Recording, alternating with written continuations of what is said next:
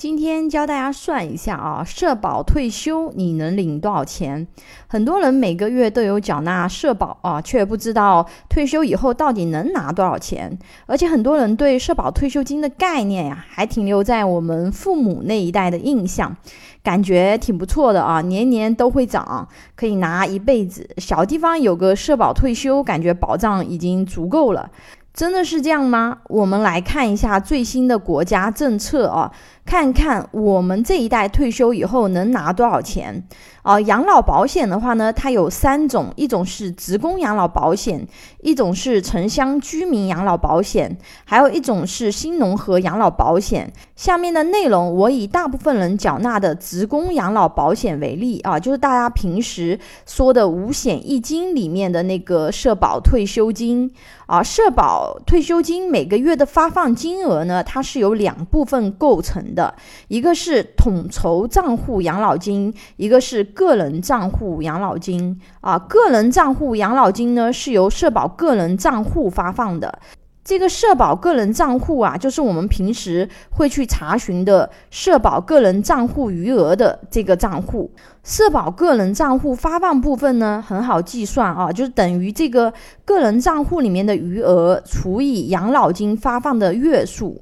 养老金发放月数呢？大家可以参看啊，中华人民共和国人力资源和社会保障部官网的公告啊，我给大家截图了，大家可以看文稿啊。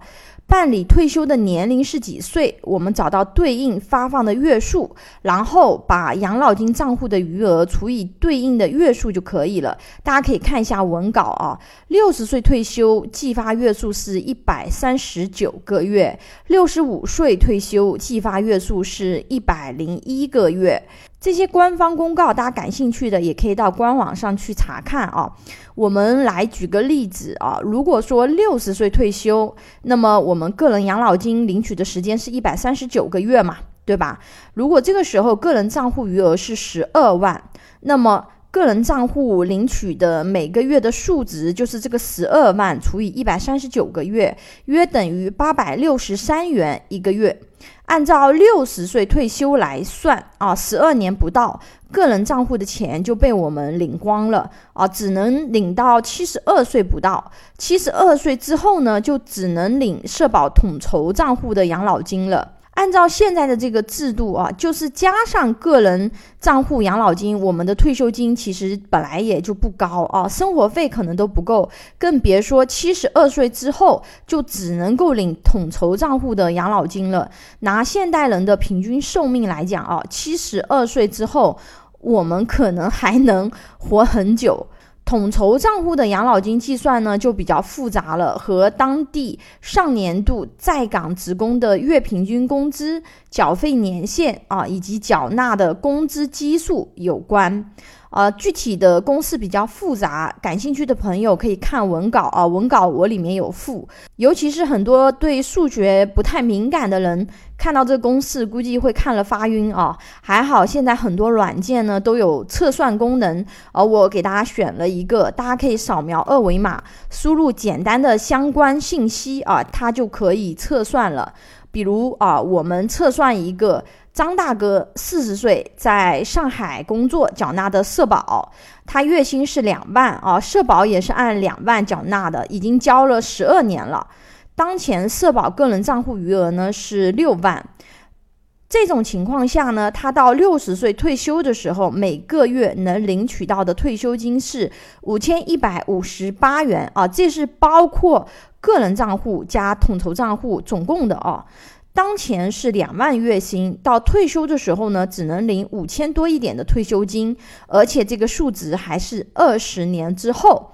如果这个时候他没有其他的现金流来源，那么他的老年生活质量肯定是要大打折扣的啊，也可能生活费都不够了。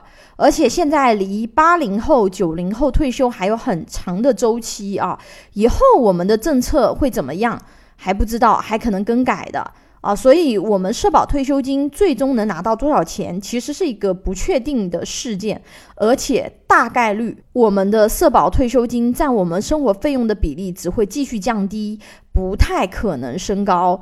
这是由我们中国制度决定的啊。大家感兴趣的朋友可以看文稿，文稿的逻辑我写的比较清楚，因为以前有讲过，我就不再重复去讲。简单来概括，就是现在在领取退休金的人的钱，大部分呢都是我们现在在交社保的人的钱啊。现在是五点八个青壮年交的社保养一个老人。未来我们退休的时候，差不多只有一个年轻人交社保养一个老人，那这个数据的下降，这个是非常明显、很直观的啊。呃，而且大家感兴趣的可以看一下我们文稿里面的报纸的标题啊，这是我们政府提出的口号。八五年的时候，刚刚计划生育啊，写的是只生一个好，政府来养老。啊，九五年就是只生一个好，政府帮养老。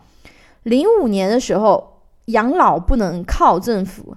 二零一二年的时候，延迟退休好，自己来养老。而且按照现在的发展啊，延迟退休是必然会发生的事情了啊。年富力强的时候，我们可以做很多投资啊，但是随着年纪的增长，真正无需我们使用任何脑力。体力的产品估计就是保险年金了。养老我们投资什么呢？啊，房产、股票、基金、P to P 等等，可不可以呢？啊，这个也看你自己的一个需求啊。只不过说投资房子和商铺，我们是需要出租和打理的，而且房产嘛，它也不是只会涨不会跌的。投资 P to P 啊。股票、基金这些虽然也可能带来现金流，但是也可能会带来亏损的，而且这都需要你的智力选择和参与。